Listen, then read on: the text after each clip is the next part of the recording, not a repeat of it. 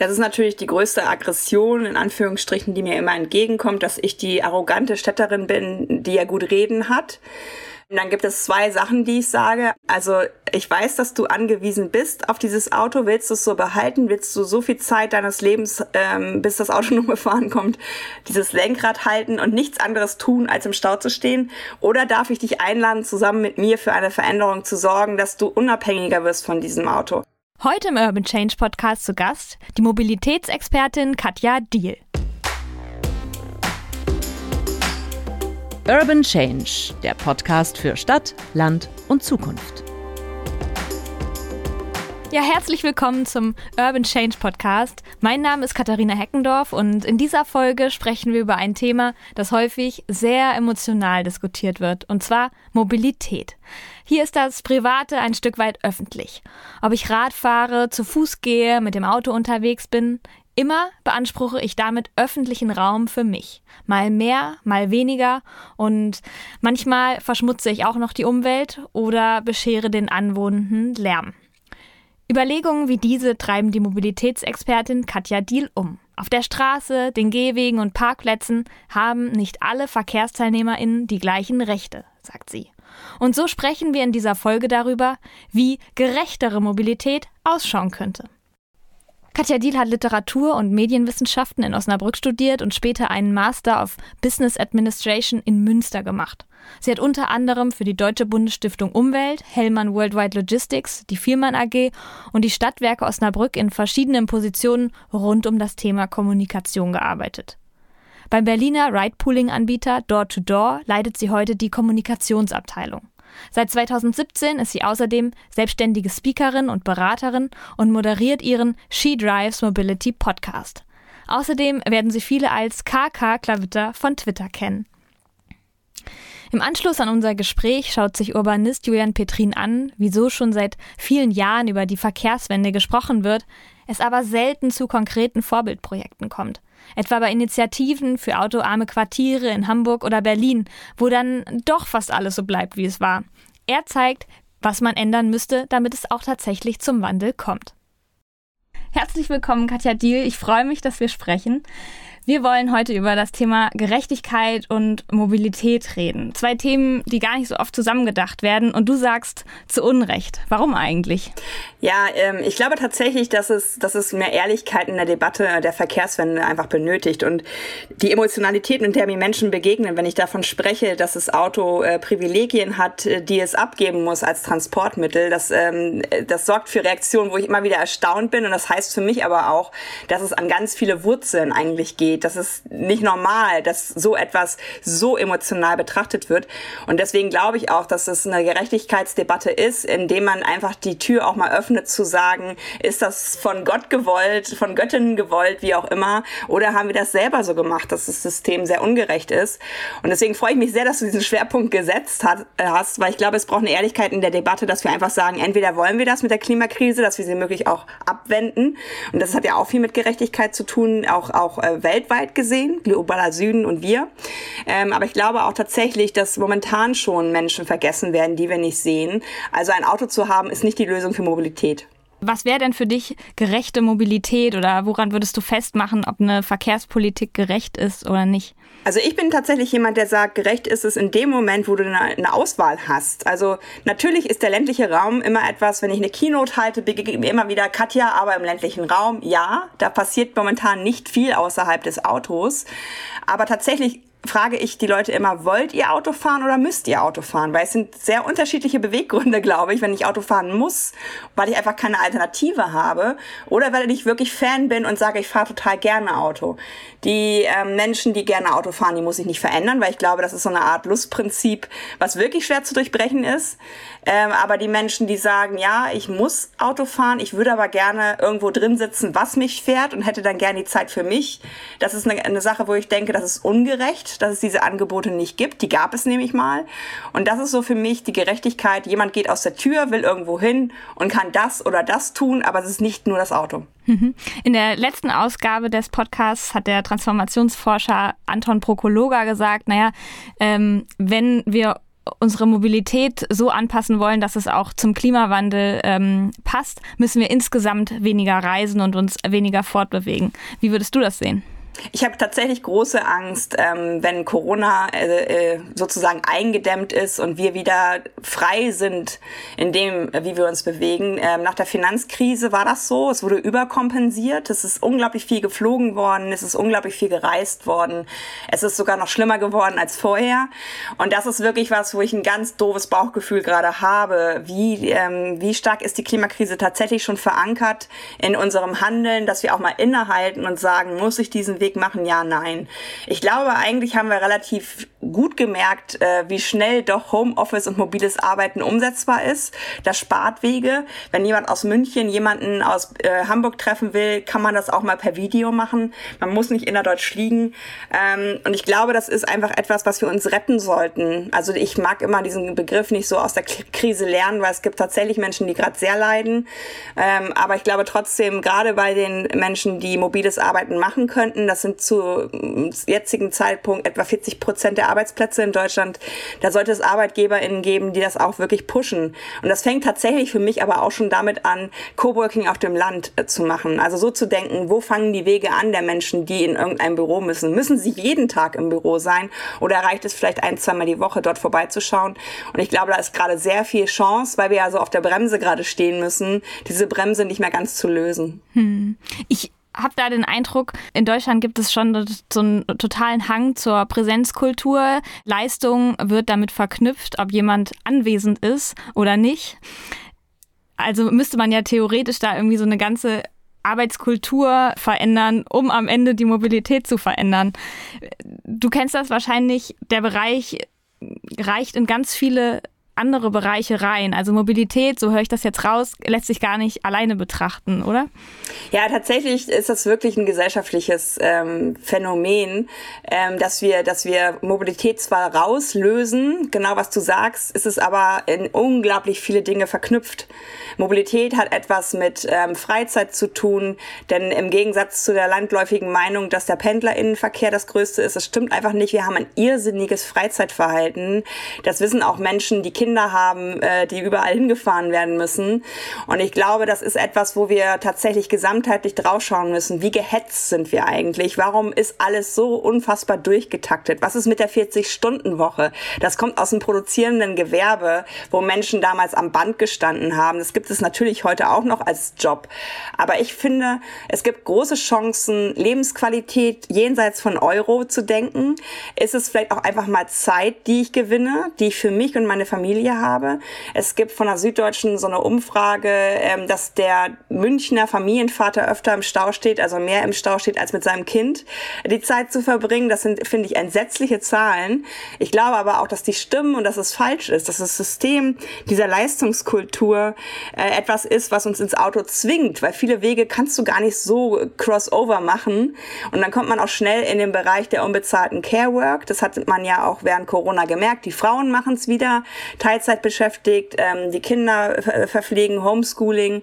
Das sind alles Wege, die nichts mit Erwerbstätigkeit zu tun haben und die deswegen auch ein bisschen unsichtbar sind. Und deswegen glaube ich, ist es eine Riesenchance, auch Gesellschaft anders zu denken. Wenn wir uns jetzt die Gerechtigkeitsfrage nochmal angucken und vielleicht so an einzelnen Aspekten, sei es in der Stadt oder auf dem Land, festmachen. Ich denke zum Beispiel an, an die letzte Folge, wo, wo, wo wir das schon so ein bisschen angeschnitten haben. Und zwar sagte Anton, naja, schau dir doch mal an, wie viel Raum in der Stadt von Autos eingenommen wird. Und tatsächlich ist es ja so, dass in der Stadt nicht mal die Hälfte, eigentlich eher so ähm, ein Drittel der Menschen überhaupt nur ein Auto hat. Also die anderen haben gar nichts davon, dass es überall kostenlose Parkplätze gibt. Die hätten vielleicht lieber einen breiteren Fußweg, breiteren Fahrradweg, den man sich ja jetzt nicht nur mit E-Rollern, sondern auch noch mit der Gastronomie teilen muss in gewisser Weise. Das wäre jetzt für mich eine Ungerechtigkeit. Wo würdest du die Ungerechtigkeiten sehen, die es gerade gibt? Ich komme, ob ich will oder nicht, immer schnell in Verbotsdebatten. Das heißt immer, Katja will was verbieten. Und dann versuche ich immer äh, Menschen, die halt nur die Automobilität kennen, äh, zu einem Perspektivwechsel einzuladen, wenn ich mit dem Rad in Hamburg unterwegs bin, wie viele unausgesprochene Verbote es für mich gibt. Ich darf nicht in der Mitte von der Fahrbahn fahren, obwohl ich es gesetzlich darf, weil ich muss ja 1,50 Meter von der Doring-Zone, also wo die Türen aufgehen könnten, weg sein. Ich werde angehupt, weil natürlich der Mensch, der auch alleine hinter mir fährt, das Gefühl hat, ich habe ein Auto, ich habe das mh, hm, schwerere Gefährt, geh mal aus meinem Weg. Warum eigentlich? Also ich glaube, diese, diese Ungerechtigkeit in der Stadt hat viel damit zu tun, dass irgendwann das Auto reinkam mit einer Geschwindigkeit und einem Gewicht, das natürlich viel verletzlicher macht für die Menschen ohne Auto. Und diese Ungerechtigkeit wird aber nicht empfunden, weil wir so groß geworden sind. Also auch ich kenne die Stadt so, zwei Streifen, da steht das rum, zwei Streifen Minimum fährt es, fährt es rum. Und ich muss irgendwie gucken, wie ich da meinen Weg finde als Radfahrerin. Und ich glaube, das ist etwas, wenn das Menschen sehen, es gibt Leute, die, die folgen mir bei Twitter und sagen, Katja, seitdem ich dich kenne, habe ich voll Stress. Und ich sage, hä, wieso? Ich sehe überall Autos. Und die meinen, ich hab, sie haben die vorher nicht gesehen gesehen. Das war so wie ein Baum oder, oder wie etwas anderes, was einfach in der Stadt irgendwie steht. Und jetzt durch meine Arbeit, wo ich immer versuche, diese Perspektivwechsel zu machen, merken sie auf einmal, wie viel von den Dingern da rumstehen. Es, es hat keine Funktion. Wenn jemand ein, ein Produkt wie das Auto heute erfinden würde, mit der Ineffizienz, die es hat, da würde jeder sagen, da würde ich nie investieren. Sobald das Auto runterrollt von einem, von einem Hof, dann, dann ist es weniger wert. Es braucht drei Parkplätze zu Hause. Ähm, beim Arbeitgeber, Fitnessstudio, Supermarkt, was es auch immer da gibt. Ähm, und das sind alles Sachen, die anderen Menschen vorbehalten werden. An den Wochenenden sind diese riesigen Parkflächen an Supermärkten frei. Also, aber nicht nutzbar. Und das sind so Sachen, wo ich sehe, dass da eine ganz schön große Ungerechtigkeit ist, weil wir sind alles Menschen. Wir haben aber unterschiedliche Transportmittel, die wir für unsere Wege wählen. Und die ersten, die vergessen werden, sind immer die FußgängerInnen hier in Hamburg-Eimsbüttel kannst du noch nicht mal Physical Distancing machen. So eng sind mittlerweile die Gehsteige. Da kannst du nicht zu zweit äh, äh, gehen. Ich guck immer, wenn da jemand mit einem Rollator kommt, mir gegen, entgegenkommt oder jemand mit einem Kinderwagen, dann bin ich diejenige, die natürlich auf die Straße geht, weil die noch weniger hantieren können. Ja, aber auch da werde ich weggehupt in einem Wohnviertel. Und äh, hier am ersten Lockdown haben die Kinder draußen gespielt. Das war total schön. Es gab Kreidezeichnungen, Schmetterlinge, Ponys Ponys, aber gar keine Autos, die gezeichnet wurden. Schon beim zweiten Lockdown hat das nicht mehr stattgefunden, weil die Kinder wieder in den Gärten spielen oder irgendwo hingefahren werden, was wir so einzäunen in einem Quadrat. Da stecken wir das Kind rein, machen die Tür zu und sagen, geh bloß nicht raus, draußen ist gefährlich. Und das sind Ungerechtigkeiten, die ich ganz klar sehe, an die wir aber, glaube ich, gewöhnt sind. Mhm. Ich frage mich gerade, ob jemand, der im Speckgürtel lebt oder auf dem Land und reinpendeln muss, weil er sich vielleicht die Mieten in der Stadt nicht leisten kann, ja, oder vielleicht auch einfach mehr Platz haben will, als er als in der Stadt zur Verfügung ist, ob der diese Gerechtigkeitsfragen anders sehen würde, wenn er also durchschnittlich 40 Minuten am Tag einen Weg zur Arbeit braucht. Gerade in den, in den Städten, also wenn man sich das anschaut, wo pendeln eigentlich die meisten Leute rein, sind tatsächlich die großen Städte, München, Hamburg, Berlin.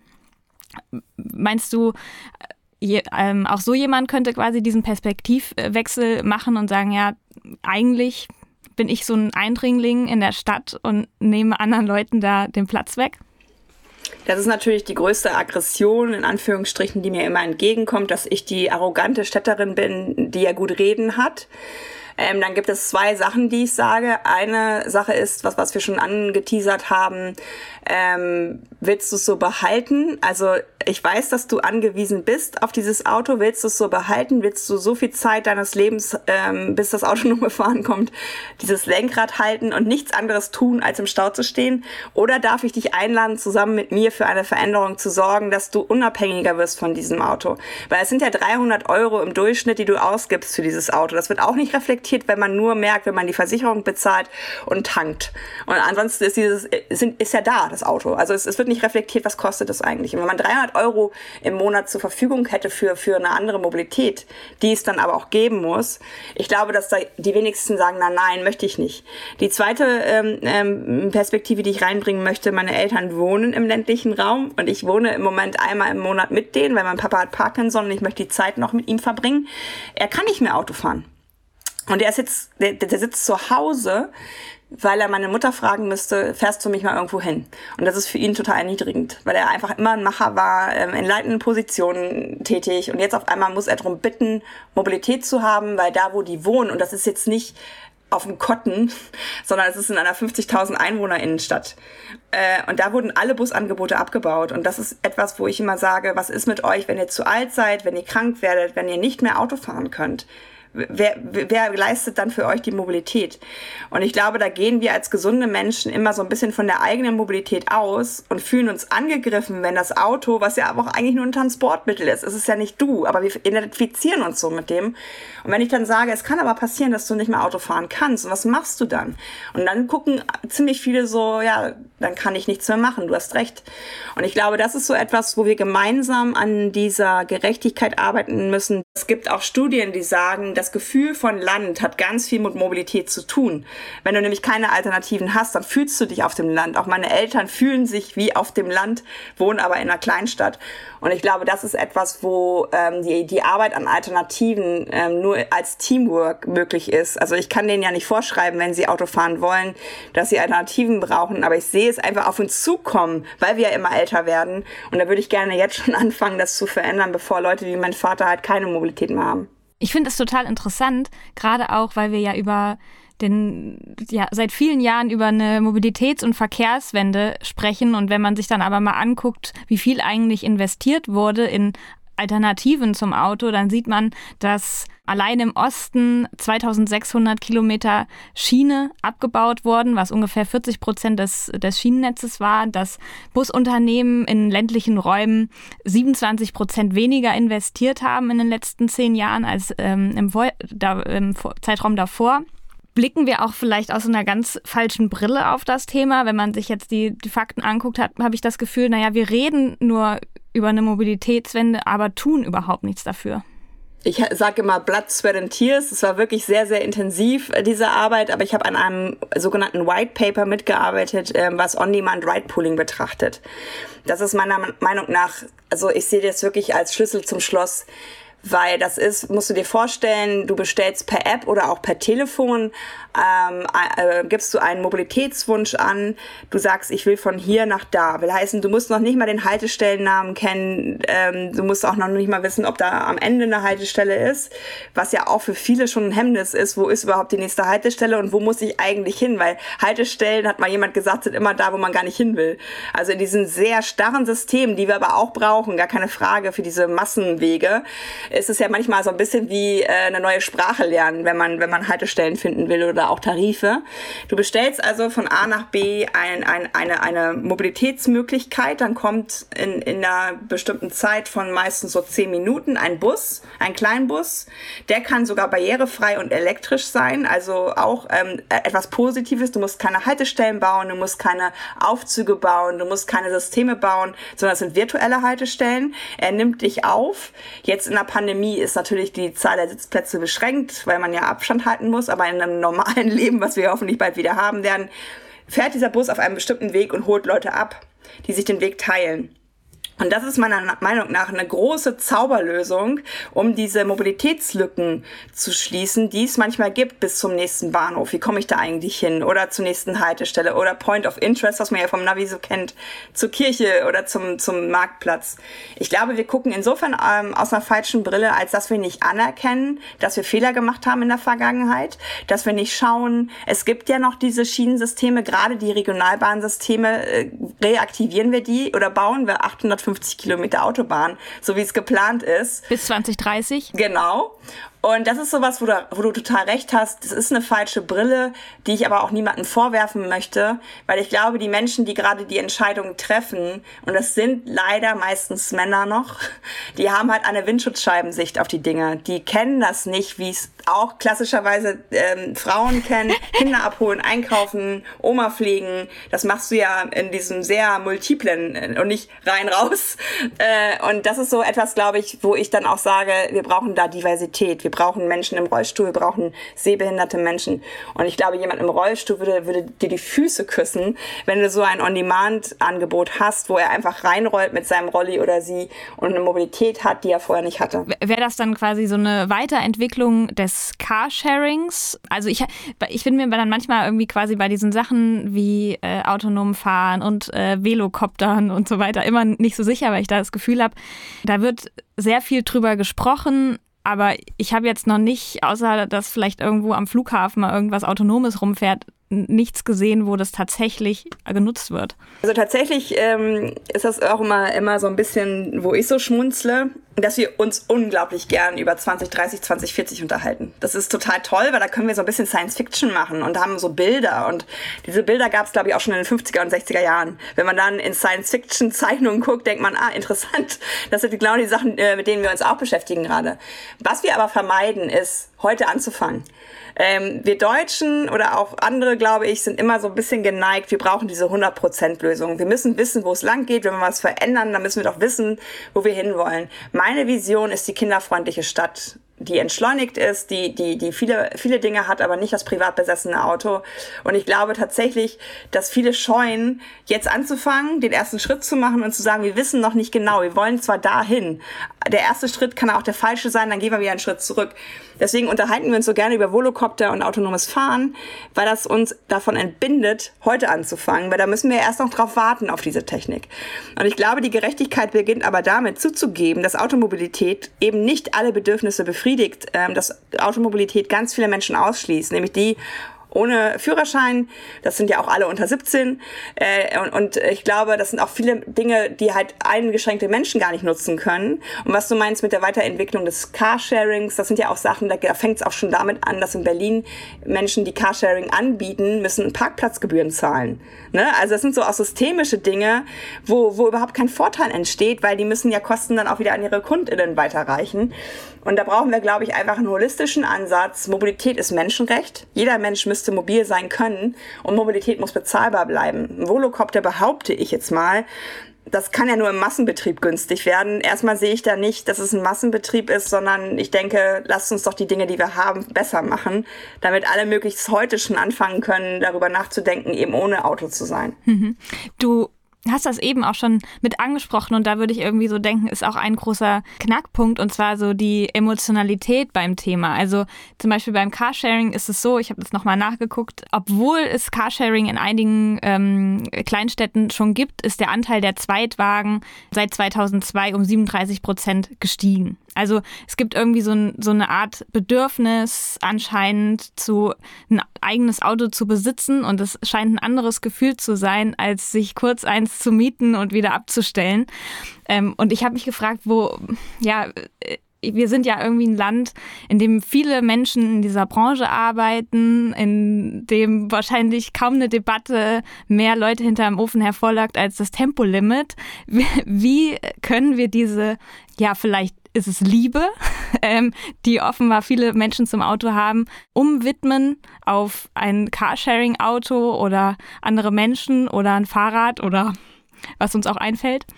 Ich glaube tatsächlich, ähm, da müssen wir auch wiederum ehrlich sein und auch wiederum gerecht sein. Es arbeiten nicht so viele Leute wie in der, Auto, äh, in der Automobilindustrie wie in der Pflege. Sie sind nur doppelt, dreifach, vierfach, zehnfach besser bezahlt. Ich würde behaupten. Und repräsentiert. Genau. Ich, äh, es, ist halt, es gibt keine Lobby für, für prekär Verdienende. Wir klatschen auf dem Balkon. Also das fand ich eh urpeinlich. Ähm, äh, und das ist, glaube ich, eine Ehrlichkeit, die wir brauchen, dass diese Hochverdiener innen in der Branche Auto einfach eine andere Lobby haben als die in der Pflege. Es hat sich seit einem Jahr Corona für die nichts geändert. Und dann gibt es aber auch trotzdem dieses paternalistische Verhalten.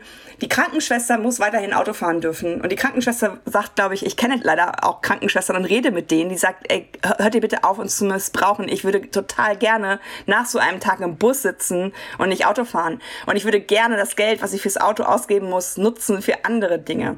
Ich glaube, es ist eine, eine Sache, die auch ganz ganz viel von ArbeitgeberInnen ausgehen kann, dieses Dienstwagenprivileg zum Beispiel zu durchbrechen, zu sagen, wir geben euch dieses Jobrad, also auch ähm, zum Beispiel elektrische Fahrräder machen ja eine ganz andere Mobilität aus. Da kannst du zum Beispiel auch, wenn du, wenn du einfach unterwegs bist als Pendlerin, ähm, sagen, ich fahre jetzt mit diesem elektrischen Rad und brauche nicht mehr ins Fitnessstudio da kommt immer schnell dieses Wetter. äh, aber ich glaube, Wetter ist echt nicht so ein Problem, wie wir es manchmal machen, weil da könnte man ja wirklich, wenn Wetter ist, äh, dieses Carsharing-Auto nutzen. Also ich glaube, wir müssen einfach lernen, es gibt eine Mobilität, es gibt ein Bedürfnis von Menschen, von A nach B zu kommen. Und solange das Auto so bequem und so billig ist, wie es ist, wird sich doch niemand verändern. Warum auch? Hier können alle umsonst parken. Du kannst sogar sechs Wochen lang dein Auto hier stehen lassen. Mittlerweile sind es Bullies, Range Rovers und alle möglichen anderen Dinge, wo ich so sage, hm, ich habe ja bei Twitter dieses maximal eventual Bedarfs-Pkw.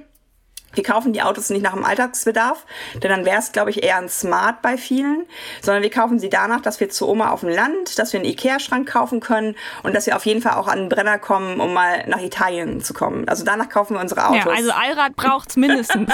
In Hamburg Eimsbüttel, man weiß ja nie, was kommt, genau.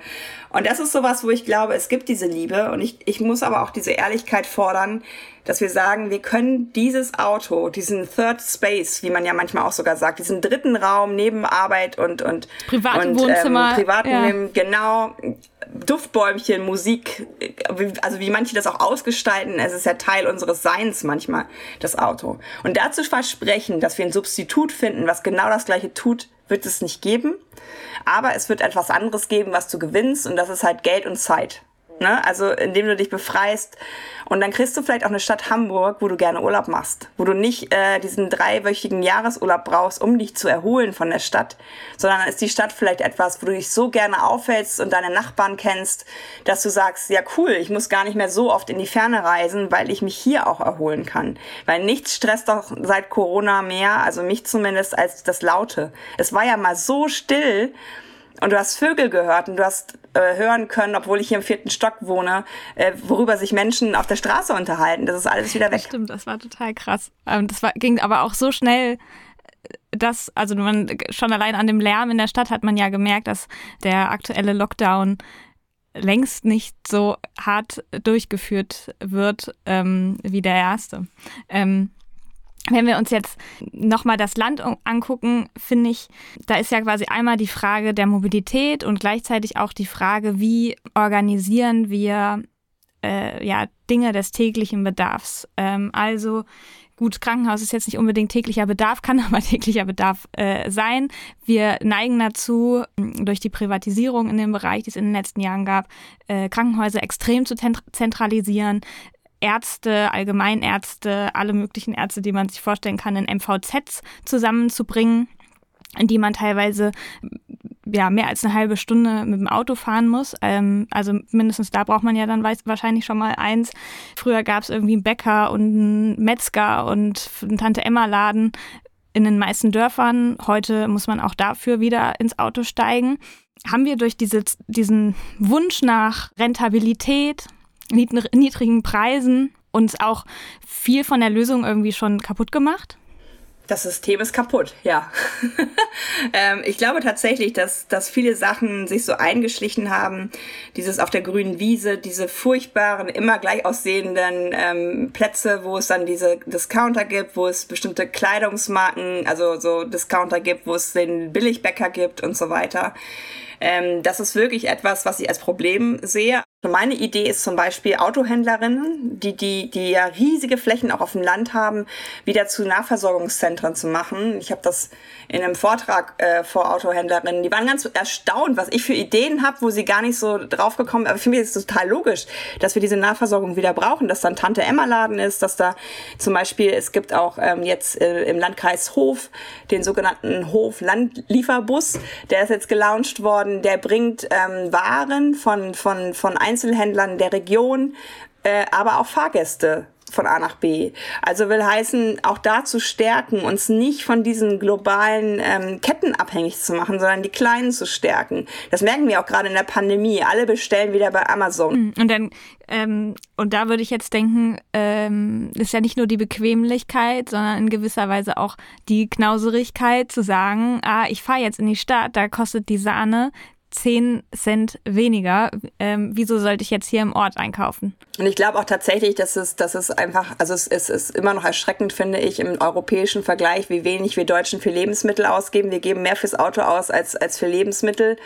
Und das zeigt ja auch, wo die Prioritäten ähm, liegen. Und wenn wir dann zu deinem ersten Punkt zurückkommen, Klimakrise und Klimagerechtigkeit, dieser Konsum, vor Ort hier bei uns im globalen Norden steht auf den Schultern von Menschen im globalen Süden, die schon sterben an der Klimakrise. Also für die ist diese Klimakrise längst durch Großwetterereignisse, Dürren, Brände schon längst Realität. Als letzte Frage würde ich irgendwie gerne nochmal den Blick quasi Richtung Veränderung richten und häufig wird ja in der Debatte auch gesagt, naja, wir müssen irgendwie mal auf Probe handeln, gerade jetzt zum Beispiel mit dem Pop-up-Radwegen. Einige wurden wieder abgebaut, aber in München zum Beispiel werden jetzt auch einige bleiben. Wenn wir jetzt das mal so denken, als äh, wir schaffen Experimentierräume.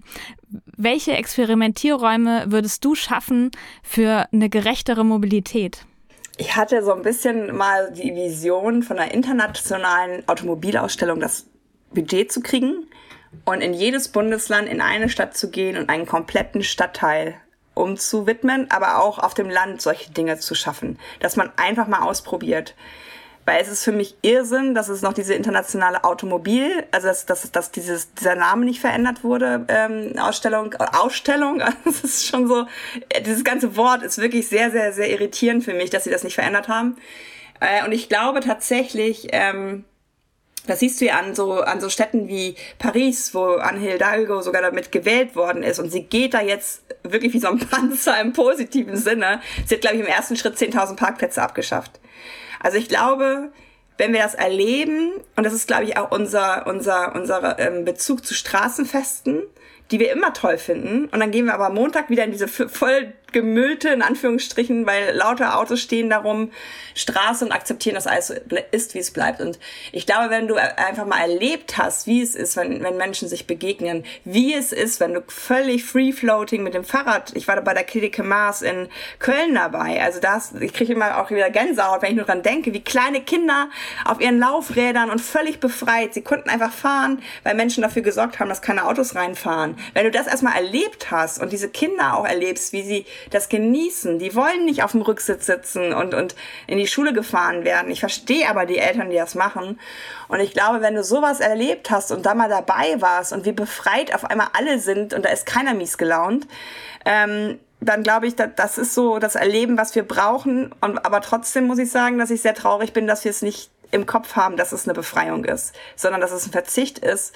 Und ähm, dieses Lustprinzip anstatt wieder zu empfinden oder auch im ländlichen Raum. Ich kann mit meinem Papa da nicht spazieren gehen. Auch da sind die Gehwege so eng, dass ich im Rindstein gehe und ihn untergehakt irgendwie so habe. Das ist auch kein, kein Lustprinzip. Und ich glaube, wenn wir da Räume eröffnen, die das erlebbar machen, da, da, da will keiner mehr die Autos zurück. Hm. Ja, ich finde, das ist irgendwie so ein schöner, schöner Traum, Herzlichen Dank, Katja, dir für das Gespräch. Dankeschön und danke für die Einladung. Ja, ich finde, Katja hat schön aufgezeigt, warum viele Menschen beim Blick aufs Auto wie eine Art rosarote Brille tragen. Etwas ähnliches hat auch Julian Petrin erlebt. Er war Teil der Initiative Ottensen macht Platz, die sich für ein autoarmes Quartier im Hamburger Stadtteil Ottensen eingesetzt hat.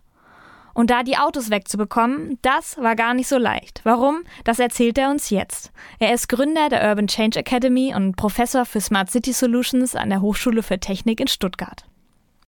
Mit dem heutigen Thema unseres Podcasts gehen wir mitten rein in eine der heißesten Konflikte in unseren Städten und Regionen.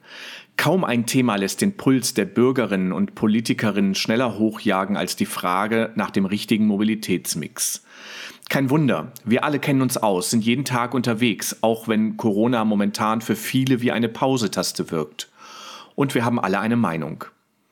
Wir alle können unzählige Geschichten von zugeparkten Radwegen, endlosen Staus, ausgefallenen S-Bahnen erzählen. Wir alle wissen, wie es sich anfühlt, wenn man in Zeiten der Pandemie keinen Platz auf dem Bürgersteig hat, weil die Hälfte des öffentlichen Raums zugeparkt ist. Und viele von uns kennen den Ärger, wenn bei aller Debatte um neue Mobilität vergessen wird, dass man in der Vorstadt und auf dem Land oft keine andere Wahl als das Auto hat.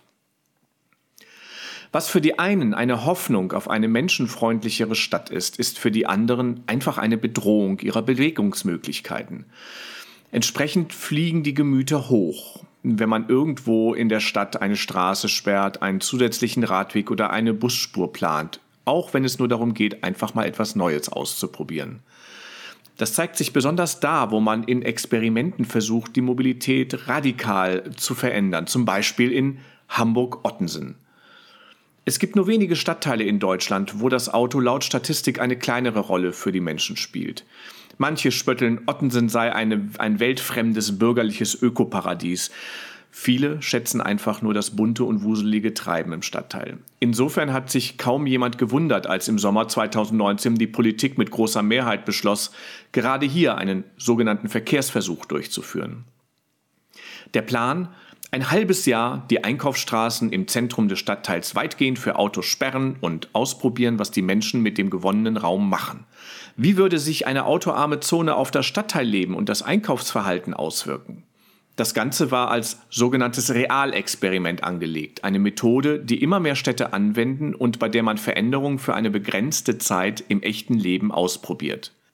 Parallel werden diese Versuche wissenschaftlich ausgewertet, um äh, zu sehen, was man langfristig verändern kann.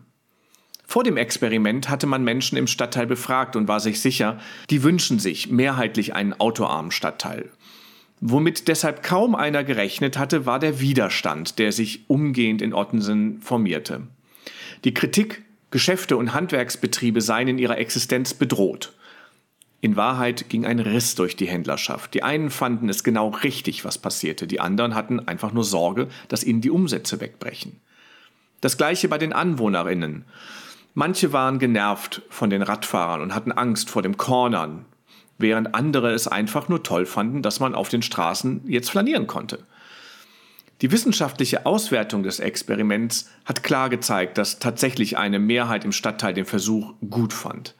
Das Problem, diese Leute waren relativ leise, während die wenigen, die dagegen und laut waren, eher von der Presse wahrgenommen und verstärkt wurden. Letztlich haben die Gegnerinnen des Projekts sogar erwirkt, dass der Versuch kurz vor seinem Ende gestoppt werden musste. Bis heute hat der Versuch Wunden im Stadtteil hinterlassen, sowohl bei Gegnerinnen wie bei Befürworterinnen. Was kann man aus diesem Projekt lernen? Erstens, wenn man im Bereich der Mobilität etwas verändern will, muss man sich darauf gefasst machen, dass die Emotionen hochfliegen. Man muss sich entsprechend vorbereiten und umso behutsamer an das Thema herangehen. Einfach mal machen kann auch dazu führen, dass Dinge blockiert werden.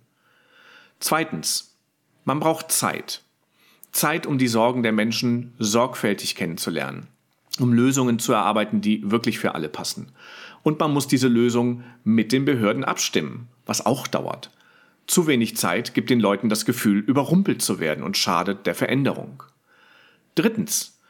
Einen kompletten Konsens kann und wird es nie geben. Es wird immer Menschen geben, die sich durch die Veränderung der Mobilitätsangebote benachteiligt fühlen. Hier helfen nur gute Alternativangebote, echte Hilfen damit der Zugang zur Mobilität für alle gerecht bleibt. Grundsätzlich kann man sagen, die Veränderung der Mobilität braucht viel mehr solcher Experimente. Vor allem auch da, wo es um die neue Mobilität noch nicht so gut bestellt ist, auf dem Land, in manchen Vorstädten. Denn hier ist es viel schwieriger, auf das Auto zu verzichten. Und entsprechend ist hier auch viel mehr Kreativität gefragt, viel mehr ausprobieren. Aber auch hier gilt, die Menschen dürfen sich nicht wie Versuchskaninchen fühlen, sondern müssen die Veränderung aktiv mitgestalten können. Was ich heute mitnehme, ist Katjas Frage vom Beginn des Interviews. Habe ich die Wahl, wie ich von A nach B komme? Egal, ob ich in der Stadt oder auf dem Land bin? In Hamburg würde ich sagen, ja. Wenn ich in Nordhessen unterwegs bin, auf gar keinen Fall. Da würde ich Stunden unterwegs sein, um überhaupt irgendwo hinzukommen. Und überlegen Sie doch mal, wie ist es bei Ihnen? Wenn Ihnen diese Podcast-Folge gefallen hat, freuen wir uns, wenn Sie den Podcast weiterempfehlen und uns vielleicht auch eine Bewertung dalassen. Das war der Urban Change Podcast der Zeitstiftung. Unterstützt wird diese Reihe von der Urban Change Academy. Und in drei Wochen, das können Sie schon mal merken, gibt's die nächste Folge. Dann treffe ich die Münchner Stadtbaurätin Elisabeth Merck. Bis dahin, machen Sie es gut. Tschüss.